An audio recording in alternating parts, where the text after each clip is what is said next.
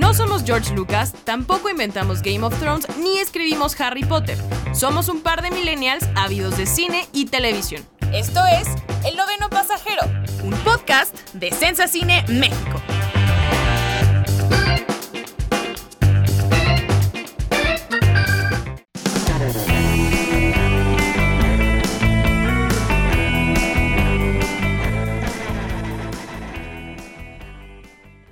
De Sensa Cine México, yo soy Tamara Cuevas y gracias por acompañarnos en otro episodio de El Noveno Pasajero, en el que hablaremos de cosas bastante importantes que han ocurrido en nuestro país en la última semana, pero primero quiero darle la bienvenida a Miguel Ángel Martínez que me acompaña como siempre desde hace tres temporadas, dos temporadas y cachito, eh, en este podcast. ¿Cómo estás Mike?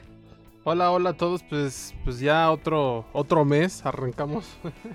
Pues ahora sí que el antepenúltimo mes de, del 2020, aunque no lo parezca, eh, pues ya, pues si, si quedaba alguna duda de que el mes, pues digo, el mes, el año se acabó, pues nos queda más que claro. Recuerdo que me la pasé esperando tener todo septiembre y ya se acabó septiembre y ahora no sé qué voy a esperar para ver. Pero, eh, pero pues por acá estamos, que, que, sí, sin duda ha sido una semana pues muy turbulenta, se siguen moviendo pues, las cosas en la industria del cine, de la televisión, especialmente en México de una manera me parece muy negativa, pero bueno, ya vamos a estar ahí hablando de, de qué está pasando. Sin duda, pero primero el memorándum, que esta vez va a ser muy corto porque las cosas se han mantenido bastante igual en la cartelera de cines de México. Tenemos tres estrenos, cuatro, uno de ellos es Mano de Obra, que resultó ganadora en la pasada entrega del Ariel. Luis Alberti, su protagonista, resultó ganador. Eh, la película es una gran película. Si ustedes ya son de las personas que están saliendo de casa con protección, pues igual deberían de darse una vuelta para apoyar al cine mexicano, que es lo que nos compete el día de hoy. Ese fue el memorándum. Fue muy corto porque no hay tantas cosas, la verdad. Así que ya vamos de lleno al tema de hoy, Mike. Nada más agregaría por ahí que Mulan sale la próxima semana de, Disney Plus como, como, ¿cómo le llaman? Contenido exclusivo o premium. El 6, de, el 6, de, octubre, perdón, ya sale ya. Entonces probablemente acá el 17 de noviembre que estén en la plataforma, pues vaya a formar parte del catálogo. No creo que vayan a cobrar más por ahí por ver Mulan, pero ahí solo para, para asegurar. No ha habido mucha novedad, eh, parece que todo sigue en pie como se esperaba, pero bueno, vamos a entrarle al tema de hoy.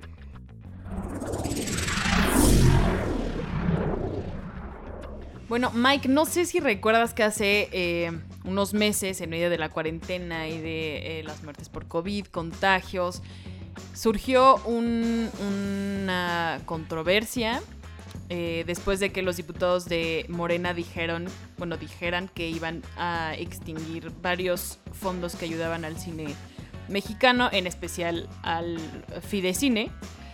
Eh, entonces fue toda una eh, una controversia porque Guillermo del Toro, Alfonso Cuarón, Berta Navarro, Iñárritu, eh, Mandoki, un buen de, de, cineastas y de personas importantes en el gremio del cine mexicano, se reunieron con Sergio Mayer, que es el, eh, el que está al frente de la Comisión para la Cultura y Cinematografía, y Mario Delgado, que es diputado por Morena.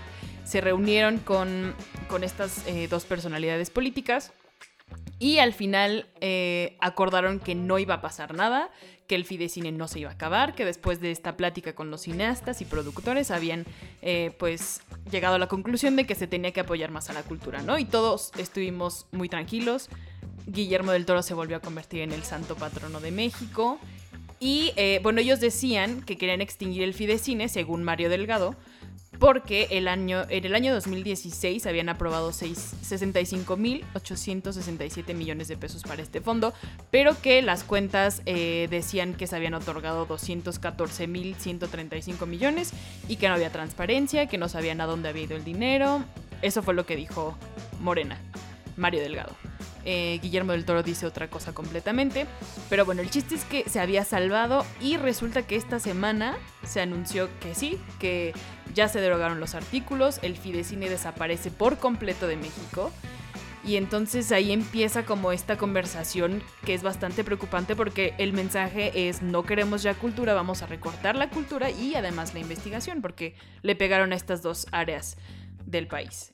Pues sí, eh, pareciera que aunque estamos en una época pues atípica eh, y justo pues de pandemia, como tú ya lo mencionaste, que, que esta situación viene justo en, no sé, me parecen tiempos inesperados donde, bueno, dirías, bueno, creo que no es momento de, atacar ese, ese tipo de sectores pues sorpresiva la, la reacción de, de, Morena y en este caso de Sergio Mayer eh, a cargo de esta comisión especial, que justamente presumían mucho que habían tenido conversaciones después de esa amenaza. Incluso hay por ahí un tweet que ya está muy sonado eh, en, esa red social eh, sobre donde sea el compromiso, porque había estado, como ya dices, Guillermo, Cuarón, eh, Iñárritu y todos ellos. Y pareciera que realmente la comunidad o el gremio cinematográfico de, de realizadores, pues demostró su poder no solo me parece a nivel nacional, sino a nivel mundial. Sin embargo, pues este anuncio ahora sí que pues ya fue, ya no era para avisar ni para, para amenazar. Eh, esto que tú comentas, pues es pues, la desaparición, solo nos está notificando eh, a esa comunidad de, pues ya desapareció, chavos, ¿eh? Ya no, ya no va a haber espacio para el diálogo, ya no va a haber espacio para ver qué se puede hacer. No, o sea, ya nada más es una notificación de ya pasó al pleno, ya pasó por esta discusión, la discusión donde se tiene que aprobar o, desaprobar o derogar, como lo mencionas, y es, es realmente preocupante. Pero antes de hablar de por qué es preocupante, pues creo que sí es interesante. Eh, mencionarle a, la audiencia qué demonios son estos fideicomisos porque eh, de repente esas palabras eh, fideicomisos, que es un estímulo, que es el otro, pues luego no, no los tenemos tan ubicados, me parece, pero son muy importantes para la, la realización de, cine eh, en nuestro país. Y es algo que creo que todo espectador que asista a una sala de cine en México debe tener muy en cuenta.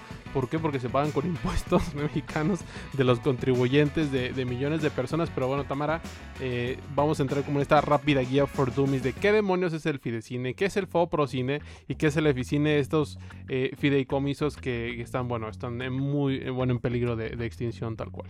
Pues sí, como bien dices, es la guía for dummies, porque estas cosas no nacemos sabiéndolas, ¿sabes? O sea, y, menos si no te gusta el cine y si crees que todo el cine mexicano es Marta y Gareda y Eugenio Derbez, por supuesto no vas a saber para qué sirven estos fondos realmente, ¿no? Y lo importante es que son para ver películas que justamente no son Marta y Gareda y Eugenio Derbez en el cine. Pero bueno, empecemos. Fidecine es un fideicomiso federal que ayudaba a la producción, postproducción, distribución y exhibición de largometrajes. Eh, cualquier persona física y moral, o sea, una empresa o una persona, un director solo, eh, podía acceder a este fondo, hacías una convocatoria y ciertos días eh, del año había anunciaban las fechas.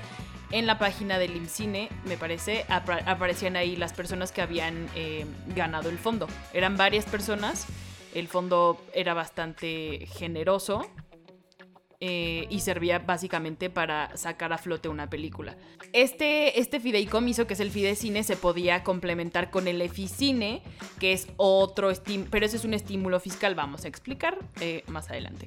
El Foprocine era un fondo que apoyaba las películas autorales y de arte. Gracias, por ejemplo, para, para medir la importancia de estos fondos, este año se estrenó Sin Señas Particulares, que es una película mexicana de Fernanda Valadez. Y esta película me parece que estuvo en Sundance fue muy aplaudida y además ganó, el eh, ganó en el Festival de San Sebastián este año el premio Horizontes Latinos. O sea, el cine mexicano se da a conocer fuera de aquí, porque somos muy malinchistas a veces, se da a conocer gracias a estos, eh, a estos fondos, ¿no? Eh, Eficine, este es, este es un estímulo fiscal, esto ya no depende completamente del gobierno es un estímulo fiscal para los contribuyentes y tú como persona puedes ayudar a la producción, postproducción de largometrajes de ficción, animación o documental y eh, puedes, no son deducir eh, impuestos, pero puedes decir voy a contribuir al Eficine y entonces me van a restar tanto, tanto de lo que yo aporté, me lo van a restar a lo que yo le debo al ISR y cosas de contabilidad, ¿no? Pero era un estímulo fiscal, era para los contribuyentes, este no dependía tanto del gobierno. Entonces, como dije al principio, el Fidecine se podía complementar con el Eficine. O sea, imagínate, si, si ganabas alguno de los dos o ganabas los dos, pues qué mejor para tu película, ¿no? Entonces, Mike, hay otros fondos, pero al quedar todos, pero son estos los que están surgiendo en la conversación. Y al quedar todos estos apoyos en manos del INCINE, se pone en tela de juicio la objetividad al momento de entregar eh, el dinero, porque el INCINE es un órgano público desconcentrado, lo que no le otorga autonomía, o sea, es un subordinado de la administración pública y depende del gobierno. Eh, lo que hacía Fidecine, Foprocine y, demás eran ellos como que avisarle al INCINE de, oye, mira, esto es lo que vamos a entregar, y, necesitamos tal, tal y tal y tal y tal, y se los vamos a dar a tales y tales directores, productoras, etcétera, ¿no? Entonces, todos esos eh, se van, estos eh, intermediarios se van a, van a desaparecer y ahora todo va a quedar en manos del IMCINE. Y obviamente surge la pregunta de, bueno, ¿y qué va a pasar si el IMCINE es, se convierte en un instituto que pues es ahí también truculento, pues? Sí, la verdad es que eh, hablando un poquito del Eficine y del Fidecine, etcétera, pues no sé si a ustedes les ha pasado que a veces van a ver una película eh, mexicana, ya sea la Cineteca, o, bueno, si por ejemplo, si ustedes van a ver mano de obra eh, este fin de semana, pues a los inicios, eh, al inicio del crédito van a encontrar ahí como el. Esta película fue realizada bajo el estímulo fiscal, bla, bla, Eficine, etcétera. O pueden encontrar ese tipo de, de leyendas al inicio de ciertas películas mexicanas, que quiere decir que pues fueron apoyadas por alguno de estos fideicomisos o del estímulo fiscal como tal. Entonces, eh, pues ¿qué, ¿qué genera esto? Pues que por ejemplo, si se retiran los apoyos para las películas mexicanas independientes, no comerciales, pues vamos a encontrar una cartelera o un catálogo de cine mexicano realmente reducido, limitado a una sola visión y ahí sí agárrense porque si hay gente que cree que, el cine mexicano solo es Omar Chaparro, Marte Gareda y Derbez, pues en efectivamente eso es lo que puede suceder a, la eliminación de estos eh, pues, pues de estos artículos, de, estos fideicomisos que tristemente está sucediendo, ¿no?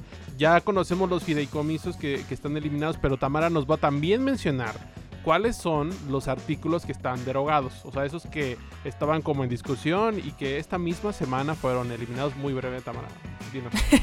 Me estás amenazando, muy breve. No, no, te, no te extiendas, Tamara, ¿ok? Porque sí son varios, sí son varios y básicamente estos artículos que se derogaron, eh, pues hacían legal o bueno, anunciaban la existencia del Fidecine. Estos artículos son del 33 al 38 que fueron derogados de la Ley Federal de Cinematografía y por ejemplo el, 30, el artículo 33 era tal cual, se crea el Fondo de Inversión y Estímulos al Cine, o sea el Fidecine, cuyo objeto será el fomento y promoción permanentes de la industria cinematográfica nacional que permita brindar un sistema de apoyos financieros de garantía e inversiones en beneficio de los productos distribuidores eh, digo, productores, distribuidores, comercializadores y exhibidores de películas nacionales. Literalmente se los leí completo, el artículo completo, porque es básicamente ya existe el Fidecine, ahí está y nosotros lo vamos a apoyar. El siguiente artículo es cómo se va a integrar este fondo, que es la aportación inicial que el gobierno federal determine, o sea, en el presupuesto del año el presidente tiene que decir, voy a tanto dinero de, pues, de los impuestos que ustedes están pagando, se va a ir a esta área y se va a ir a esta otra y le voy a dar más peso a esto porque lo necesitamos y a esto así y así así. Em, el artículo 35, los recursos del fondo se destinarán preferentemente al otorgamiento de capital de riesgo, capital de trabajo, o sea, todo 35, 36 y 37 es cómo va a entrar la Secretaría de Hacienda, y Crédito Público en este fondo. O sea, eh, derogaron los artículos que permitían al Fidecine existir, por lo tanto el Fidecine ya no existe. Y bueno, lo peor de todo, lo peor de todo es que están en todo su derecho legal, por así decirlo. O sea, el presidente puede decir esto ya no nos funciona porque tiene como la justificación de que estamos atravesando una pandemia eh, mundial y que necesitamos dinero para otras cosas em, y demás. Lo, más triste es que sí tiene, sí tiene todo el, poder para hacerlo. Incluso Guillermo del Toro ya ni dijo nada, ya ni se reunió con nadie, ya, ya no habló, porque reconoce, bueno, porque, porque sí, el presidente lo puede hacer y eso es lo que, lo que preocupa.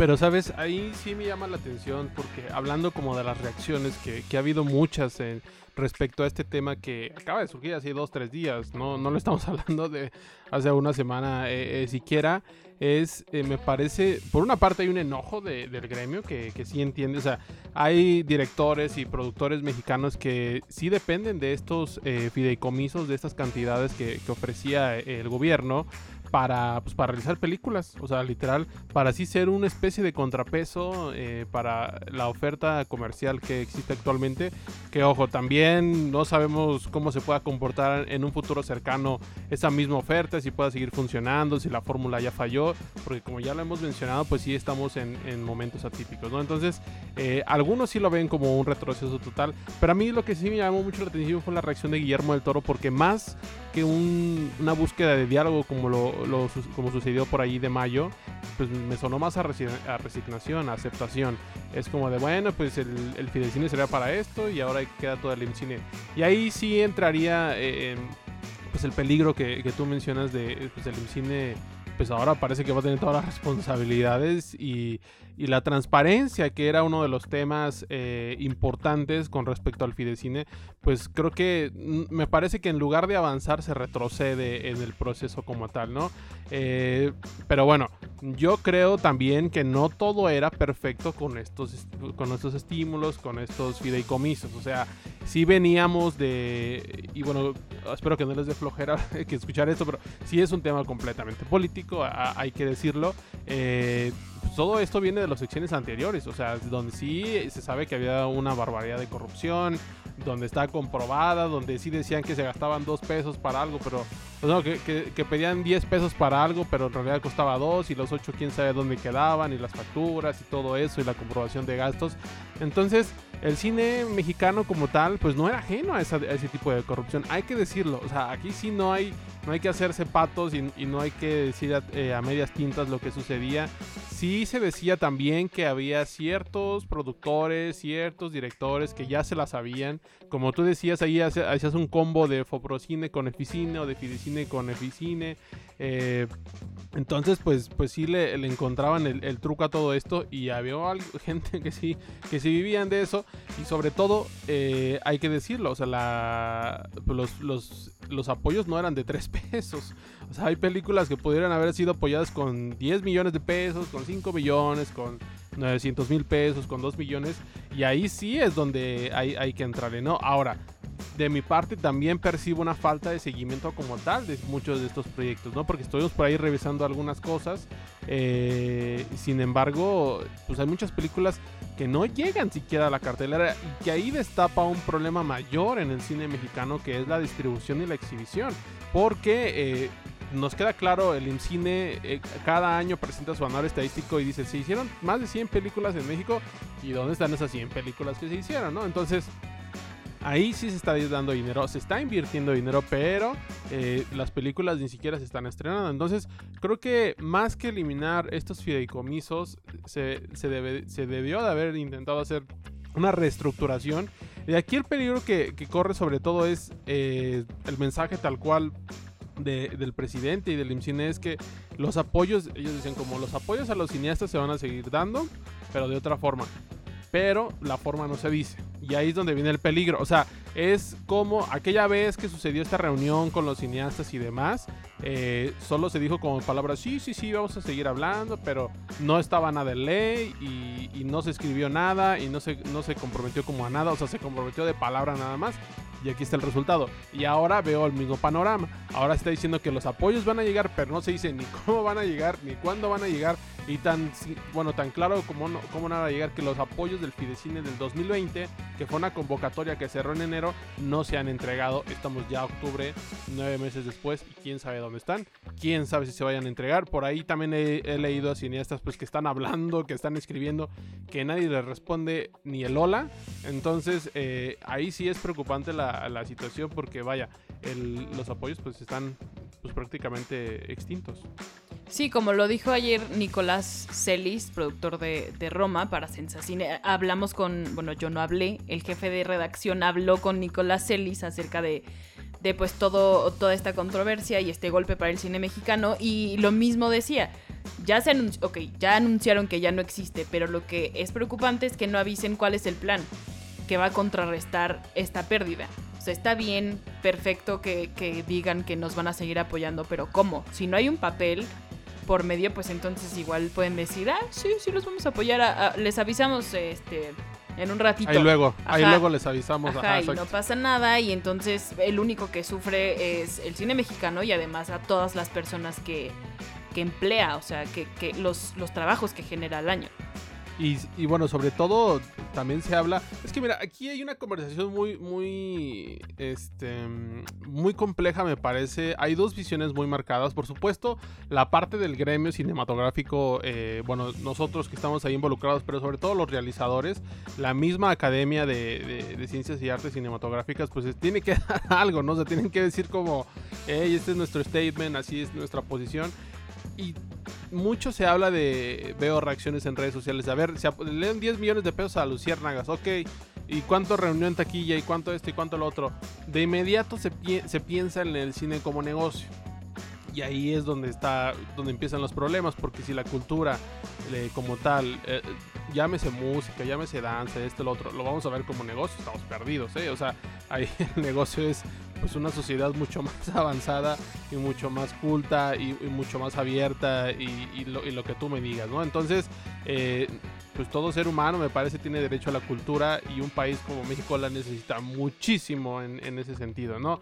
Pero, por ejemplo, eh, citaba por ahí la, la directora de la, de la, de la MAC, eh, Mónica Lozano, que en 2018, según eso, el valor bruto del cine mexicano ascendió a 38 mil millones de pesos eh, y que el cine mexicano estaba generando 40 mil puestos de trabajo eh, al año, similar a lo que presenta por ahí la industria de- del hierro y, y del acero, ¿no? Entonces, solo ella citó ese ejemplo.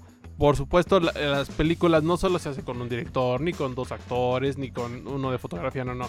Requiere muchísimo personal detrás, muchos ayudantes, hasta paramédicos por ahí. O sea, de verdad, hacer una película así es, o sea, pues recrear un mundo para, para 95 minutos en pantalla, pues sí requiero, vaya, un mundo de gente para lograrlo, ¿no? Entonces, eh, percibo también conversaciones muy, muy tóxicas que van eh, desnudando hasta cierto punto el problema que hay entre el público mexicano y el cine mexicano como tal. Que eso sí me preocupa muchísimo más. Que ya venía dándose, o sea, antes de la pandemia, el año pasado, con todos los estrenos que tuvimos por ahí. Pero eh, la manera en la que el público mexicano, eh, o bueno, el que percibimos, eh, percibe su cine me parece lo más triste de todo y la poca respuesta o el poco apoyo que se da ante esto, pues sí, sí es preocupante, ¿no? Sí, lo hemos visto. Tú también lo has visto en. Tú, como community manager, has visto cuáles son las respuestas de la gente cada que hablamos de una película mexicana o de una actriz o.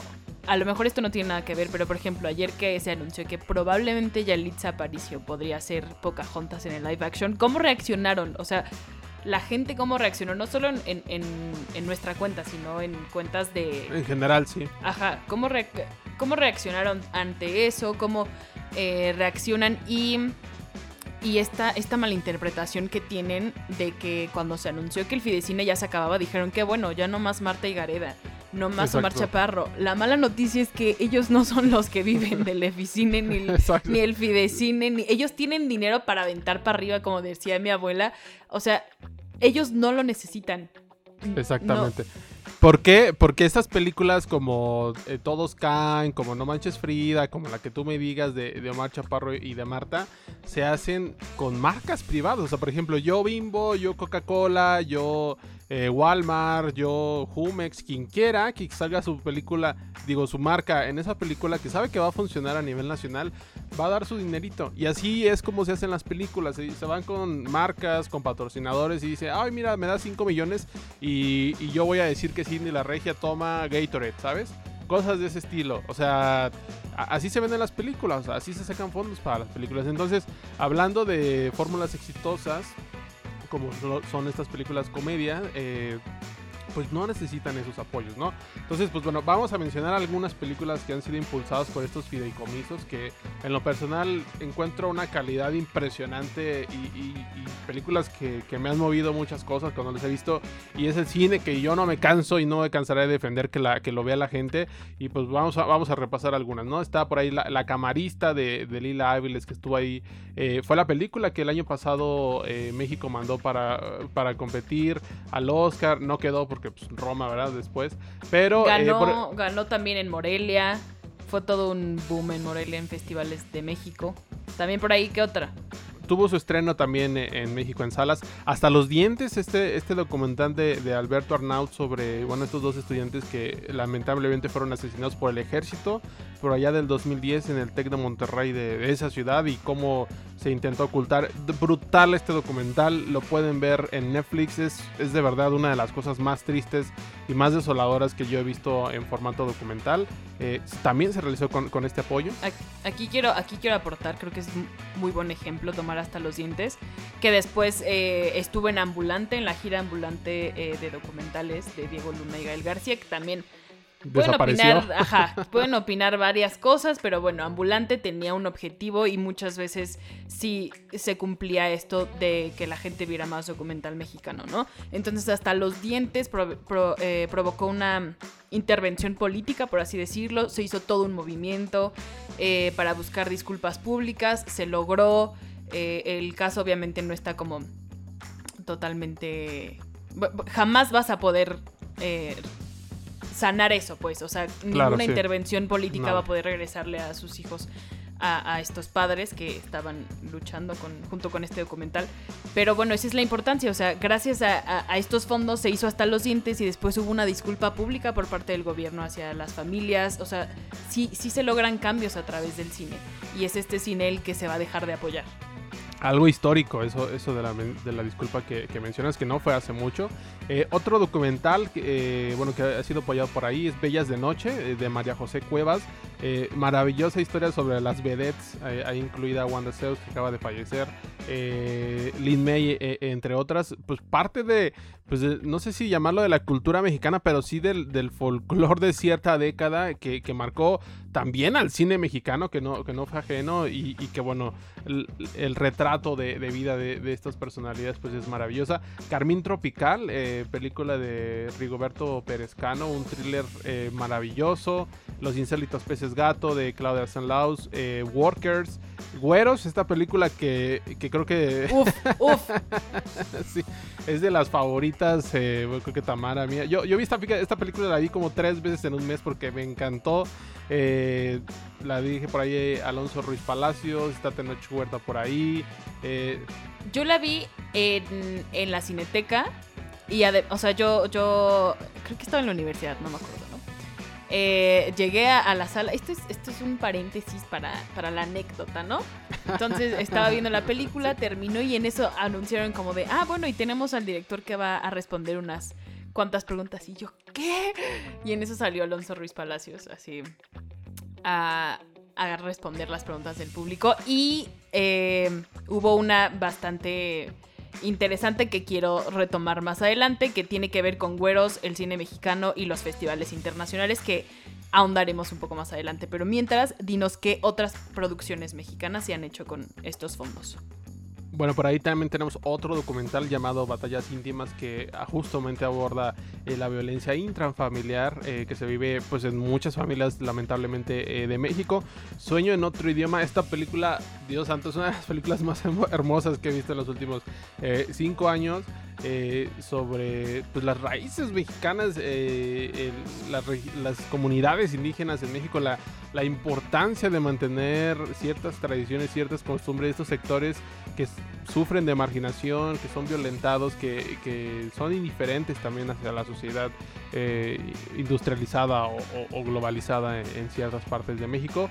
Y La región salvaje de, Amada Escalante, otra película de, me parece muy interesante, ahí entre ciencia ficción, horror, fantasía, cosas muy difíciles de ver. Recuerdo que esta película de Amad le costó una barbaridad levantarla porque tenía que tener ciertos efectos especiales muy pocos, pero la película es mexicana, pero tuvo que ir a, tuvo que ir por dinero hacia como a nueve países cada país le aportaba un, tramito de, dinero.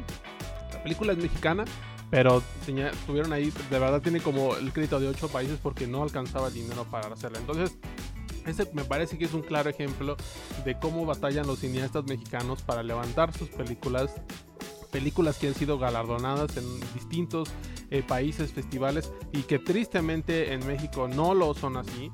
Son películas eh, maravillosas de verdad que sí eh, necesitan verse, necesitan comentarse, pero que no se ven por muchas razones, ¿no? Y una de ellas, pues ya lo, ya lo hemos visto.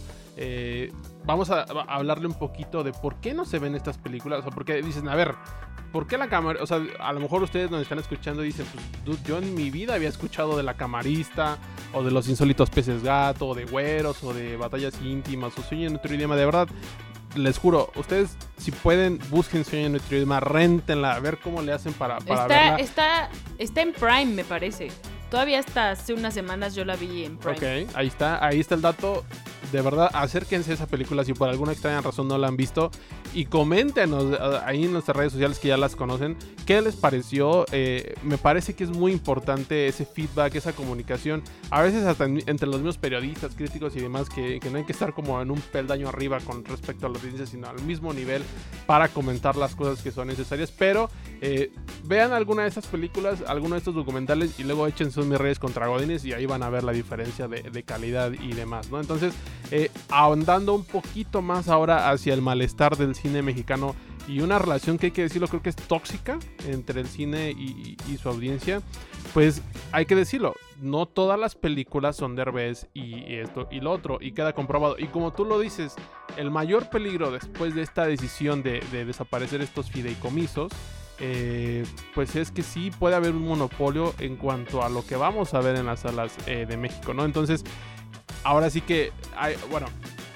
vamos a encontrar todas esas películas comerciales en, las salas de, México y solo vamos a encontrar eso, ¿no? Ahora sí que las películas independientes, pues a ver quién a ver quién, quién las va a querer pagar, a ver cómo levantan esos proyectos y si es que los levantan. Por ahí decía Nicolás Celis que esta decisión nos hacía retroceder 10 años en cuanto al avance en la industria cinematográfica, 10 años que se habían eh, pues trabajado muy bien, que se premió el cine mexicano, que ha sido como súper alabado, en el mundo está muy bien posicionados ciertos directores eh, que presumen la industria, los festivales y que vienen a Morelia, que vienen a Los Cabos y que, y que cada vez que vienen a México están encantados, pero sí hay un riesgo muy, muy latente. Sí, creo que es porque viene de esta animadversión que tienen los mexicanos hacia su propio cine, pero porque la distribución del buen cine. Es que también e, es muy subjetivo decir el buen cine y el, mal cine mexicano. O sea, hay, hay para todo, ¿no? Pero sí tienes que echarle como un ojito a lo que también se está al cine de arte que se está produciendo en México. Si te gusta ver Eugenio Derbez y mi, mi Reyes contra Godines, está bien. O sea, no vamos a negar que yo también vi Mis Reyes contra Godines. O sea, no fui al cine, pero esperé a que estuviera en Prime. Pero sí la vi, o sea.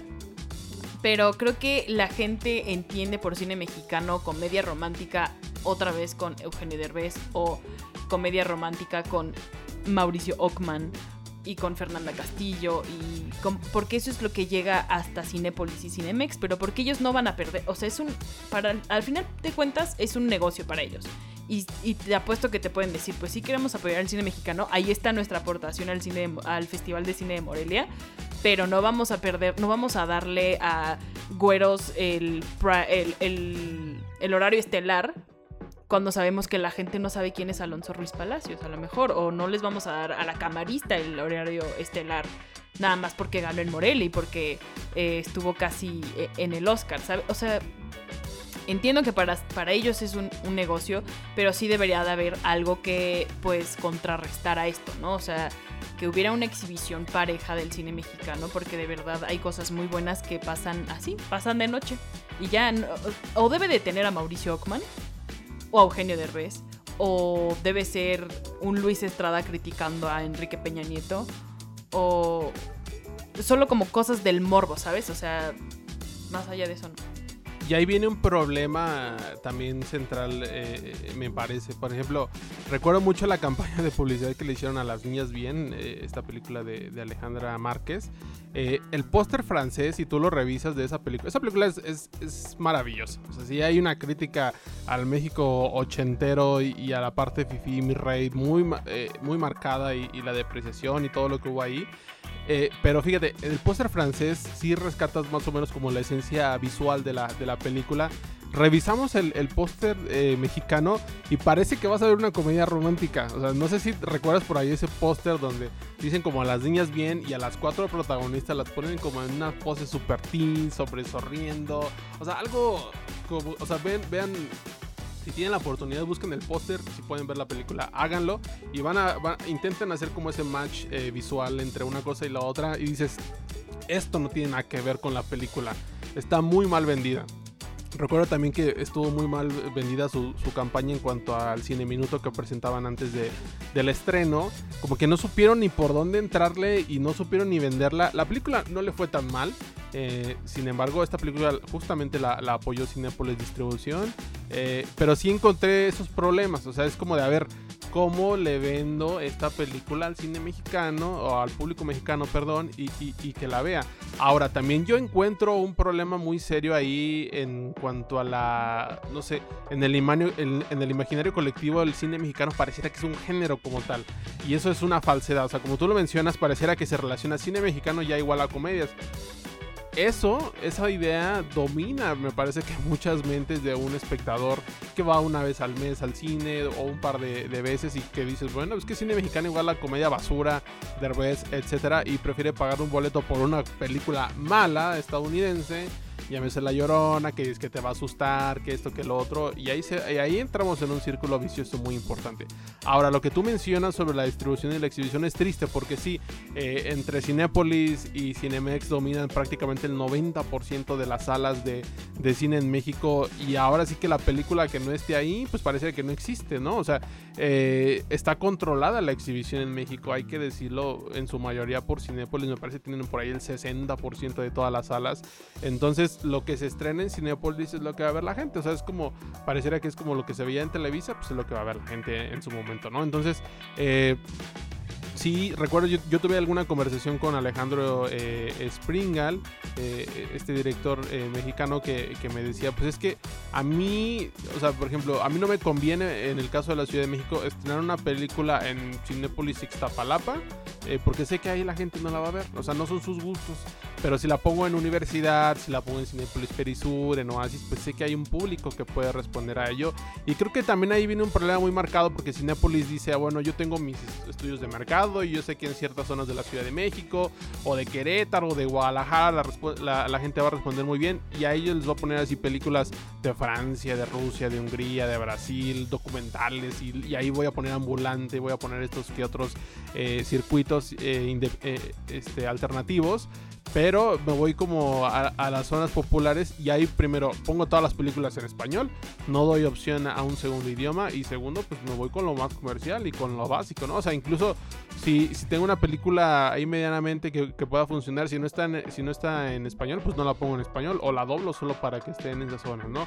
Y el cine mexicano atraviesa por lo mismo, porque incluso en cines que se consideran como afines a ciertos intereses o, al grado de educación, no sé, ya no sé qué ni qué criterios han de tomar en cuenta, los horarios de las películas son catastróficos. O sea, si es como, eh, bueno, pues sí está ahí, la, porque hay una ley que dice que tienen, todos los fines de semana tienen que haber al menos una película mexicana, cierto porcentaje de, estas salas. Eh, y dice, pues bueno, pues, ah, ok, ponle 30% de exhibición nacional. Bueno, pues yo te, la pongo a las 12 del día, te la pongo a las 11 de la noche, un, jueves a las 13, cosas de ese estilo. Y ahí matas a la película, ¿no? Porque pues sí, si estás viendo, eh, o sea, dices como tu prime time de, cines, que bueno, eso era eh, la, no sé cómo decirlo, en la vieja normalidad, a las 8 de la noche, un miércoles o, el viernes en la noche, etcétera. Eh, pues ahora ya no se sabe, pero en ese entonces sí era como a la una, a las 12 del día, no me importa el día, yo hoy pongo mi película mexicana y cumplo con la cuota y ahí sí era un problema que, que bueno, hasta estos momentos se sigue sintiendo y, sobre todo me parece que hay un distanciamiento muy marcado entre el público mexicano y su cine. Sí, pero ahí ya, ya. Es que de verdad que podemos pensarlo, pero quién sabe cómo vamos a, llenar este hueco de que la gente mexicana, bueno, los mexicanos no se interesan por su cine, porque, ¿te acuerdas? Bueno, antes de hacer esta, esta mención, quería, me llamó mucho la atención lo que dijiste, eh, esto de que prefería a la gente ver La Llorona a ver, porque te iba a dar miedo, a ver una película o documental de cine mexicano. Y nada más quiero decir que el documental que se hace en México es el más... Em, que te quiebra, o sea, tenemos tantas, ajá, tenemos tantas cosas pasando, tanto buenas como malas, que el documental mexicano se ha posicionado entre los lugares eh, como de la lista de, documentales, de, países que hacen documentales, los mexicanos siempre tienen uno, o sea, al menos uno al año tenemos, que, dices, wow, si de verdad quieres que te dé miedo algo, tienes que ver El Guardián de la Memoria de Marcela Arteaga, por ejemplo, que ganó en, en los Ariel de este año. Pero bueno, eso es lo único que quería decir porque queremos defender al cine mexicano. Pero ahora.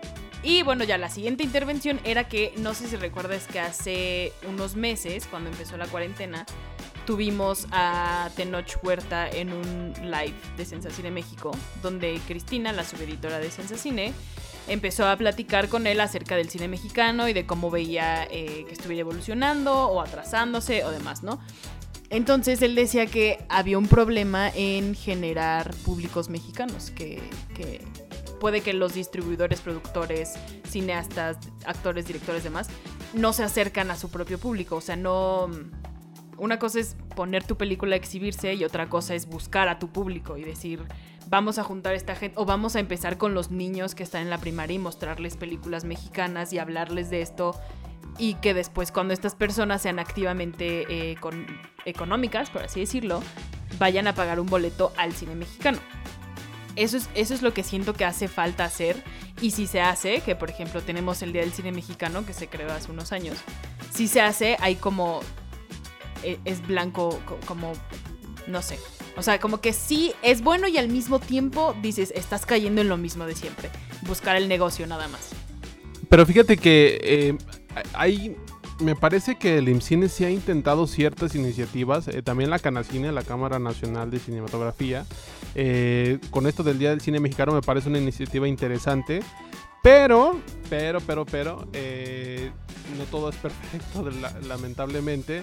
Y en el caso del Día del Cine Mexicano o la Semana del Cine Mexicano me parece una iniciativa realmente maravillosa de entrada porque, porque aquí eran como 4, 5, 6 días o hasta 10 eh, donde se exhibían películas mexicanas a 20 pesos. Esas películas mexicanas eh, pues podían ser de la época de oro, podían ser actua y actuales. Ahora, el problema era que si de 10 películas eh, que se exhibían en ese circuito, a lo mejor dos eran de la época de oro, pero 6 películas o 7 películas eran de las comerciales, o sea, cosas que ya habíamos visto en cartelera que eran horribles, como No Manches Frida, como vaya, esa, esa larga lista de comedias que, ya tenemos, y dos películas nuevas, como a lo mejor hasta los dientes y, güeros, ¿no? Entonces, eh, a ver, si estás intentando otra vez llegar a la gente, al público con cine que no se está consumiendo y que hay un problema importante, ¿por qué vuelves a poner películas que ya no necesitan más dinero y que son malas sobre todo, ¿no? ¿Por qué no le das... Eh, o sea, estás, la iniciativa está muy bien y eso me parece un, un esfuerzo mayúsculo bajar un boleto de cine en estos momentos a 20 pesos, pero ¿por qué vuelves a poner a Mauricio Ogman en una película que ya se vio o, este o qué culpa tiene el niño o nosotros los nobles o demás? ¿Por qué? ¿Por qué? ¿Por qué? O sea, ahí no lo entiendo y es, eh, o sea, la iniciativa me parece maravillosa, pero ese, ese punto negro ahí es como de, ¿por qué lo haces? O sea, yo me acuerdo que ahí fue donde yo vi hasta los dientes en, esa semana del cine mexicano. 20 pesos, había interés, las, salimos todos destrozados, la gente ahí llorando. O también recuerdo que ahí hubo un ciclo especial para ver La libertad del diablo de, de González, que o sea, ah, se los digo, con ese documental es imposible no llorar. Es un documental que te destroza y sobre todo la manera en, la que te lo cuentan o, hay Tempestad de Tatiana Hueso. O sea, son tantos trabajos que, de verdad no, no podríamos eh, cansarnos de, decirlo. Pero mira, aquí es donde yo a veces no, no, entiendo, a veces... Eh, a ver, si ya encontramos un problema de distribución que es muy, muy, muy notorio, ¿por qué a veces en las plataformas de streaming es tan difícil ver esas películas? O sea, eh, Filmin Latino es como la plataforma por default donde se pueden ver las películas y el Ariel lo presume mucho y demás.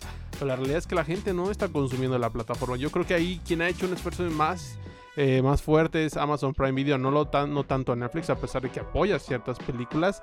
Pero, por ejemplo, eh, cada vez que es el Ariel en estos últimos eh, cinco años y, ahora que se acaba de celebrar de una de manera virtual una edición espantosa, horrorosa, no se piensa en el público mexicano. O sea, yo, yo le preguntaba a mi mamá, oye, pues el Ariel, me decía, el Ariel en los 80 era una cosa de locos, o sea, era así, se paralizaba el día del cine mexicano y que las personalidades y que iban a estar en tal ciudad y en tal hotel, o sea, había una expectativa como tal yo te pregunto, o, si nos saliéramos a preguntar cómo percibe ahorita el, público mexicano el Ariel, no sabe ni qué es, o sea, de verdad no les importa nada, o dicen son de agua, o, hasta te van a decir, ah, seguro van a premiar, o, van a, van a, van a seguro van a premiar este a Marta y Gareda, o sea, hay un desconocimiento total por la, de las nuevas audiencias hasta, esta, premiación, que yo sí hay, eh, soy muy crítico y digo, se ha esforzado tanto en los últimos años por alejarse de sus cine, digo, de su, de su cine, de su público, que, que, se refleja cada año. Cada año es peor, cada año también están peleando fondos, están peleando espacios y, pareciera que la situación va a ser todavía más compleja en el 2021, ¿no? A ver qué sucede con esa prevención, pero de entrada eh, percibo un fracaso en, en, cuanto al acercamiento, como tú dices, y no se está forjando audiencias desde edad temprana para que busquen e, este tipo de cine, ¿no? Se está forjando audiencias que están buscando Avengers, que están buscando a los superhéroes, que está bien. O sea, nosotros no estamos diciendo que no, que no puedan ver este Enola Holmes o, que quieran ver Proyecto X en Netflix o, o, lo que tú me digas Stranger Things. Está bien, nosotros lo hacemos, pero también como el problema creo que es ahí la identidad cultural de, en, el caso del cine mexicano está completamente destrozada. Y, y tan sencillo como creen que, o sea, ¿cuántas personas realmente conocían que era el cine, el F-Cine, el Folclore antes de esta polémica. Pero hablan de cine mexicano y de inmediato es sinónimo comedia, sinónimo chaparro, sinónimo, etcétera, ¿no? Entonces ahí sí encuentro un problema y de cómo se acercan las películas a la audiencia, que tú mismo lo, lo dices por ahí, que creo que lo vas a retomar, que incluso las películas mexicanas no se conocen hasta que no están en un festival. O sea, literal, no se conocen hasta, hasta que no están en un festival justamente. ¿no? Han sido muchísimas las películas mexicanas que llegan a festival a festivales y arrasan allá y entonces la conversación empieza acá. Digo, tienen un momento de gloria y después ya tampoco sabemos qué pasa con ellas, ¿no? A lo mejor y no tienen tantos horarios en el cine. Pero, por ejemplo, eso pasó con Güeros, con Las Niñas Bien. O sea, Las Niñas Bien hizo un ruido desde... No me acuerdo si fue Toronto. Sí fue Toronto, ¿no? O Sonda. No me acuerdo. Toronto hizo un ruido increíble en Toronto. Alejandra estuvo en la lista de Variety de directoras a seguir. O sea, no eran directoras mexicanas, no, eran directoras internacionales a seguir y Alejandra era una de ellas. Han estado otros cineastas mexicanos en esas listas, pero tú el otro día me comentabas que también eh, Alejandro te decía que a él no le convenía poner en el póster de su película eh, ganadora de tal o, o, estrenada en el Festival de Toronto de bla, bla, bla, bla, bla. Porque hay cierta parte a la que eh, cierta parte de los mexicanos a la que no le interesa el cine de festival porque cree que es aburrido. Una cosa muy distinta a lo que pasa con nosotros, porque con nosotros incluso te apuesto que antes de dedicarnos a esto decíamos, ah, estuvo en el Festival de Toronto, entonces es buena, o, ah, o, de menos interesante, ¿no? Estuvo en el Festival de Venecia y ganó algo, ah, entonces pues ha de estar buena. O sea, sí pensabas antes de, de ser por completo un periodista de cine pero hay otro gremio o bueno, otras, otra persona que no piensa como nosotros y le da hueva a este cine. Y, que justo me acuerdo eh, cuando estrenó Netflix el tráiler de Ya no estoy aquí, esta película galardonada en el Ariel y que causó mucho, mucha controversia. Eh, eh, la cuenta de Netflix, o bueno, la persona que, controla a la gente de Netflix, empezaba a responder comentarios, o sea, porque la gente empezaba a decir, uy, no, una película de cholos, la, película del Brian, o sea, todos los prejuicios que, ya hemos abordado en el programa anterior, en, ese, en una publicación, ¿no? Y, y Netflix empezaba a defender como de uy, sí, pero fue una película que ganó acá, ¿eh? Y que está, y que la, la premiaron en Sondas, no me acuerdo bien dónde era, pero galardonada acá y aclamada acá. Y si véanla, primero véanla y luego juzguenla, véanla, juzguenla. Y me parece que ahorita la percepción de la película ya es otra. Por supuesto, no va a faltar gente que no le va a gustar, porque no a todos nos tienen que gustar las mismas cosas. Pero una cosa es ver una película, criticarla, apreciarla de una manera, y otra cosa es ver un póster y ya con eso te parece suficiente para criticar una película o un tráiler y eso es eso es el, el, error más básico, ¿no? Ahora, sobre lo que tú mencionas en los festivales me parece muy interesante porque eh, no solo con las películas mexicanas, sino ciertas películas que se las seleccionan en los festivales que a, lo mejor hasta nos predisponen como de, ah, bueno, esa película hay que ponerle atención. Pero una vez que, por ejemplo, una película ahora, en el caso de Nuevo Orden de, de Michel Franco, eh, es tan, tan galardonada, que, que gana premios tan importantes y que traiga el sello sobre todo de que es mexicana, pues se, se, quiere ver, ¿no? En el caso también de Roma, que empezó a arrasar en todos lados, que todo el mundo la, la, la aclamó. Y, y, me acuerdo que en, Morelia yo estuve ese año, había siete salas a la misma hora de la gente que ver Roma y las siete salas estaban llenas, ¿no? O sea, sí empezó a ser un fenómeno. En la cineteca también fue un fenómeno de que se acababan los boletos, porque era la forma de ver Roma en un cine. No se puede ver en un Cinépolis por un problema comercial entre claramente marcas de Netflix, Cinepolis, Cinemex, etcétera. Pero ahí se demostró que con un, o sea, aquí sí fue la chamba de Netflix, ¿no? De vamos a impulsar esta película, vamos a impulsar a Yalitza, vamos a impulsar a, Marina de, de, de, Tavira. Y ahora toda la gente queda a ver Roma, ¿no? Y, y que muchísima gente la vio antes de que llegara a Netflix. Y eso fue algo sumamente interesante, por supuesto. Mayor gente la vio, la vio en Netflix. Pero ese tipo de, fenómenos con ciertas películas mexicanas parecen contados, ¿no? Eh, y, y, yo creo que ahí, en, en, nuestro caso, pues sí, sí causa cierto ruido, cierta curiosidad. A ver, ¿por qué premiaron Nuevo Orden? Que te, te, apuesto que ahorita tú ya conversaste por ahí con, con, Diego Boneta y te dijo algunas cosas, pero ya queremos ver la película. Así es, pues, ¿por qué la...? O sea, para bien y para mal. Es que, o sea, ¿realmente vale la pena? O bueno, yo a veces le entro de como, ¿realmente valen la pena tantos premios? ¿O me están vendiendo humo? Que ahora, en el caso de Nuevo Orden, llama... O sea, nosotros que estamos en la industria les podemos decir, bueno, a la semana pasada, la distribuidora de Estados Unidos que agarró Parasite, Parásitos y Retrato de una mujer en llamas, grandes películas, ha comparado Nuevo Orden para distribuirla en Estados Unidos. Algo le vieron, o sea, sí podemos decir, algo ya le vieron ellos, a lo mejor la pueden posicionar para el Oscar, la pueden posicionar en el mercado de Estados Unidos. Y a nosotros como periodistas, como gente involucrada de lleno, ya dices, bueno, pues hay que seguirle aún más la pista porque ya la premiaron acá, ya estuvo en este festival, ahora la agarra esta distribuidora y a México va a llegar y si te lo digo va a pasar de largo. sí. tristemente, sí. tristemente, aunque traigan a Luis Miguel, no importa, va a pasar de largo esa película.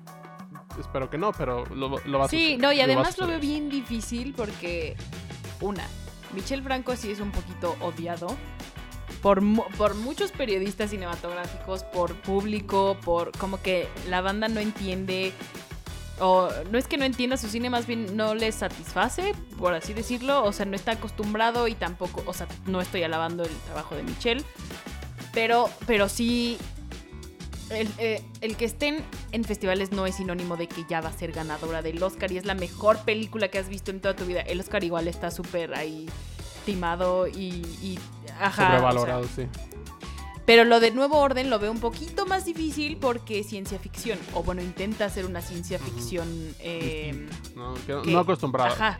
Entonces, como es esta ciencia ficción que no es muy de ópera espacial, sí siento que a la gente le va a parecer un poquito ajena, tal vez. O, o no, va, no va a hacer falta el que diga que Michelle está como que lucrando con las clases sociales y ya, ya sé todo ese tipo de comentarios que van a venir, pero igual está generando ya curiosidad y el que Neon la obtuviera, bueno, la adquiriera para su distribución, pues ya es empezar con el pie derecho y esperemos que no pase totalmente desapercibida acá en México, aunque sea por mera curiosidad. Y algo también interesante de, de rescatar y un jugador que aún no sabemos cuál va a ser su postura es Netflix. Eh, Netflix le ha entrado de lleno a producciones mexicanas, tanto en series como en películas. Ha tenido cosas horripilantes, o sea, el hecho de también, hay que, hay que subrayarlo, de que Netflix tenga películas o series mexicanas malas, o malas entre comillas, por así decirlo, o muy malas, de baja calidad, pues quiere decir que responde ellos también eh, entienden que hay una tendencia de gustos entre el público mexicano que va a responder a esos contenidos. Entonces, Netflix te puede aventar dos películas muy buenas, pero te puede aventar siete series espantosas, así horrorosas, que no les, no les encuentras ni pies ni cabeza. ¿Por qué ha sucedido? Ahora, yo me pregunto qué hubiera pasado si ya no estoy aquí, hubiera estrenado en cines. No pasa nada, señores. Así se los digo, esa película quizás sí hubiera causado mayor ruido y, como tal, pero si un, gigante como Netflix no la agarraba y, o sea, ni siquiera se pudo estrenar en cines por la pandemia, que yo creo que si hubieran intentado por ahí un circuito chiquito, pero, pero eh, pero sencillo al final de todo. Eh, hubiera pasado de largo esa película eh, como tal. por supuesto, creo que ya no estoy aquí. Tuvo la mejor salida que, era Netflix y, pudieron llegar a, mucha gente a, partir de ello, ¿no? Pero va a ser interesante porque Netflix ya también por ahí dio algún apoyo al cine mexicano al inicio de la pandemia que empezaron ahí a ver que, pues, que el, barco se empezaba a hundir y, demás. Veremos cómo va a apoyar a las producciones mexicanas porque pues Netflix sí tiene muy claro que, que de repente quiere apoyar películas mexicanas para ganar premios o para ganar posicionamiento porque si encuentra un talento. Por ahí viene un documental muy interesante sobre las tres muertes de, Marisela Escobedo. Y, hablando de estas películas que, que fueron apoyadas por los, eh, los fideicomisos ahora extintos, pues bueno, está por ahí hasta los dientes, está La libertad del diablo de, de González, un abrazo de tres minutos que es, es, una cosa también muy fuerte, muy corta, pero muy, muy fuerte. Bellas de noche. También está también está eh, Lorena de Pies Ligeros, que es el corto de, de Juan Rulfo, que igual ganó en el Ariel. Exactamente. Que fue Ahí están los trabajos. O sea, como que Netflix eh, apoya o, tiene la intención de sacar mayores producciones mexicanas. De hecho, lo están haciendo. Solo también, como ya lo hemos mencionado, hay que ver la calidad de estas producciones porque nos pueden entregar algo como la serie de, de Polet, una cosa horrorosa. Hay que intentaron hacer algo, pero salen malas cosas, pero te pueden hacer Roma. O sea, ahí también hay, cosas, o te pueden hacer esto documental, o pueden hacer algo muy bueno como el documental, el de Colosio, pero la serie fue horrorosa. O sea, sabemos que, que, con Netflix pues, se puede esperar cualquier cosa, ¿no? Algo muy bueno o algo muy malo. Sí, también hay que fijarse muy bien qué productos, bueno, qué producciones adquieren y qué producciones producen como tal, ¿no? O sea, ya la gente cuando ganó, ya no estoy aquí en el Ariel que ganó todo prácticamente, la gente decía, otro triunfo para Netflix. O sea, sí, pero Netflix no produjo la película. O sea, la adquirió. Y es lo que hace con, también el otro cine mexicano que hay ahí en su plataforma. Y está chido porque es difusión al por mayor. O sea, estar en, una, en la plataforma de streaming más popular, pues sí te deja algo, ¿no? Pero igual, nada más como, como nota al pie hay que fijarnos bien en lo que hace Netflix de verdad, que ha sido la película de Mar Chaparro de Pedro Infante. Exactamente, esa cosa horrible. Y lo que sí, y lo que adquiere, que es ya no estoy aquí. Exactamente. Ahí está, ahí está. Eso es ahí, ahí, se cierra mi comentario. ahí están los contrastes de, la realización que luego me parece que sí se nota cuando Netflix hace una película y cuando no. O sea, por ejemplo, ahí nada más un ejemplo claro. Netflix hizo proyecto Power de Jamie Foxx y Netflix no hizo Enola Holmes, ¿eh? Aguas ahí. Este, adquirió Enola Holmes, la compró y se nota que no la hizo Netflix. Y este, pero sí hicieron el proyecto Power y, las diferencias es un mundo de diferencias, ¿no? Nada más ahí nota al pie también. Pero bueno, ya nos vamos acercando casi al final de este programa. Triste, digo yo. Porque, porque de verdad sí es muy triste. Y el gremio y los cineastas y las personas que sí gustan del cine mexicano, que no es el comercial ni la comedia dramática, eh, que intenta imitar o emular a la norteamericana, pues sí es algo bastante triste, porque todas... Es... Y ni siquiera dijimos tantas películas, Mike, en, en este programa, pero las que dijimos son películas que, que son de 5 estrellas, o sea, son 5 de 5, 10 de 10, no, no, no hay ninguna que se quede a la mitad que tú digas, me aburrí, me qué hueva, no la entendí, no tiene nada que ver conmigo. O sea, son películas que te tocan de alguna u otra manera y está chido que sean de tu país y está está muy muy triste. En serio sí es muy triste lo que está pasando porque parecería ya casi un bueno, leía columnistas y artículos de opinión, que ya es como un no una, un paso antes de la dictadura, porque no, no, o sea, no va a ser una dictadura, pues no estoy asustando a nadie, pero sí empiezan como a, asustar estos signos de que este, este gobierno quiere cortar la cultura y la ciencia, ¿sabes? Aunque ellos digan, el apoyo sigue ahí, el apoyo se está yendo poquito a poquito. Sí, la verdad es que ahí habría que eh, subrayar que no solo fueron apoyos para el cine, sino también al deporte, al a la ciencia, a la tecnología. También creo que por ahí protección a, a víctimas de, de, violencia, periodistas. Eh, y creo que ahí sí nos toca el papel a nosotros de ser una audiencia activa y darle seguimiento a lo que va a suceder. En el caso del cine, pues yo creo que la misma comunidad lo va, lo va a seguir haciendo. Eh, tristemente no, no espero una respuesta mayor del público mexicano, pero cuando el público mexicano, si esto no mejora, y ahí sí solo van a encontrar películas de comedia, pues ahí van a decir, pues qué pasó, ¿no? Ahora sí qué pasó. Que miren, yo tristemente creo que no va a cambiar porque hay un modelo ahí de negocio muy, muy claro. Eh, más bien tendríamos que exigir mayores eh, espacios para estas películas. Que algunas yo creo que, o sea, a lo mejor el efecto inmediato no se va a sentir como tal.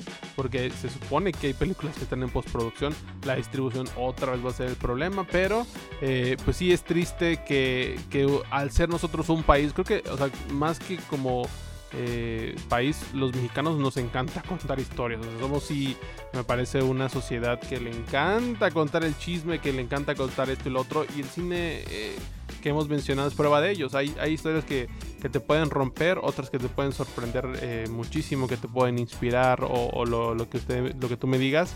Y el hecho de que se dejen de conocer eh, como tal, pues sí, es, es triste. Y, y, sobre todo el panorama, ¿no? Que bueno, de nuestra parte yo creo que vamos a seguir ahí pendiente con lo, con lo que suceda, con las decisiones que, que, se tomen y que no se quede todo en un área gris. O a lo mejor sí, no sabemos. Ahorita ya no sabemos qué va a pasar, pero pues bueno, acá les vamos a estar informando. Pues ahí está, amigos. O sea, en conclusión, vean cine mexicano, al menos vean alguna de estas que, que, les mencionamos aquí, las encuentran en Prime o en Netflix. Vean documental mexicano. De veras que les va a gustar. O sea, van a matar dos pájaros de un tiro. Van a apoyar el cine mexicano y se van a enterar de cuál es el contexto de su ciudad, porque a veces nos encanta ver desde nuestro privilegio y no estamos viendo lo que está pasando de verdad en otras comunidades o con otras personas que, que pues como no nos toca a nosotros, creemos que no está ahí, ¿no? Entonces, está bien chido el documental mexicano, apóyenlo, apoyen al cine mexicano. Y pues nada, estemos al pendiente de lo que va a pasar con este sexenio que de veras apenas va empezando y está haciendo unas cosas que nos dan para otro podcast, pero este es ya de política. Y, y pues entonces el noveno pasajero no habla tanto de eso, pero estaría increíble, ¿no? Y bueno amigos, muchas gracias por habernos acompañado en otro programa del noveno pasajero. Llegamos al final del programa. Estamos muy contentos de seguir recibiendo sus comentarios a través de nuestras redes sociales. No olviden eh, escribirnos a Mike o a mí. A mí me encuentran en Twitter como T-Cuevas13 y a Mike como... Eh, arroba Philmikes. Ahí está. Entonces pueden escribirnos a nosotros o a las redes de Sensacine México, que es arroba Sensacine MX en Facebook también, en Instagram también, en Twitter también. Y ahí les va a contestar el señor de las redes, que es Miguel Ángel Martínez. Y si me mencionan a mí, pues yo también les contestaré. Entonces ya, eh, pues la tarea de, de, este, de esta semana es ver alguna película del cine mexicano por caridad de Cristo. por lo menos y... una. y ya amigos, muchas, muchas gracias por habernos acompañado. Yo soy Tamara Cuevas. Yo soy Miguel Martínez. Y no se olviden que ustedes son el noveno pasajero. Adiós. Bye.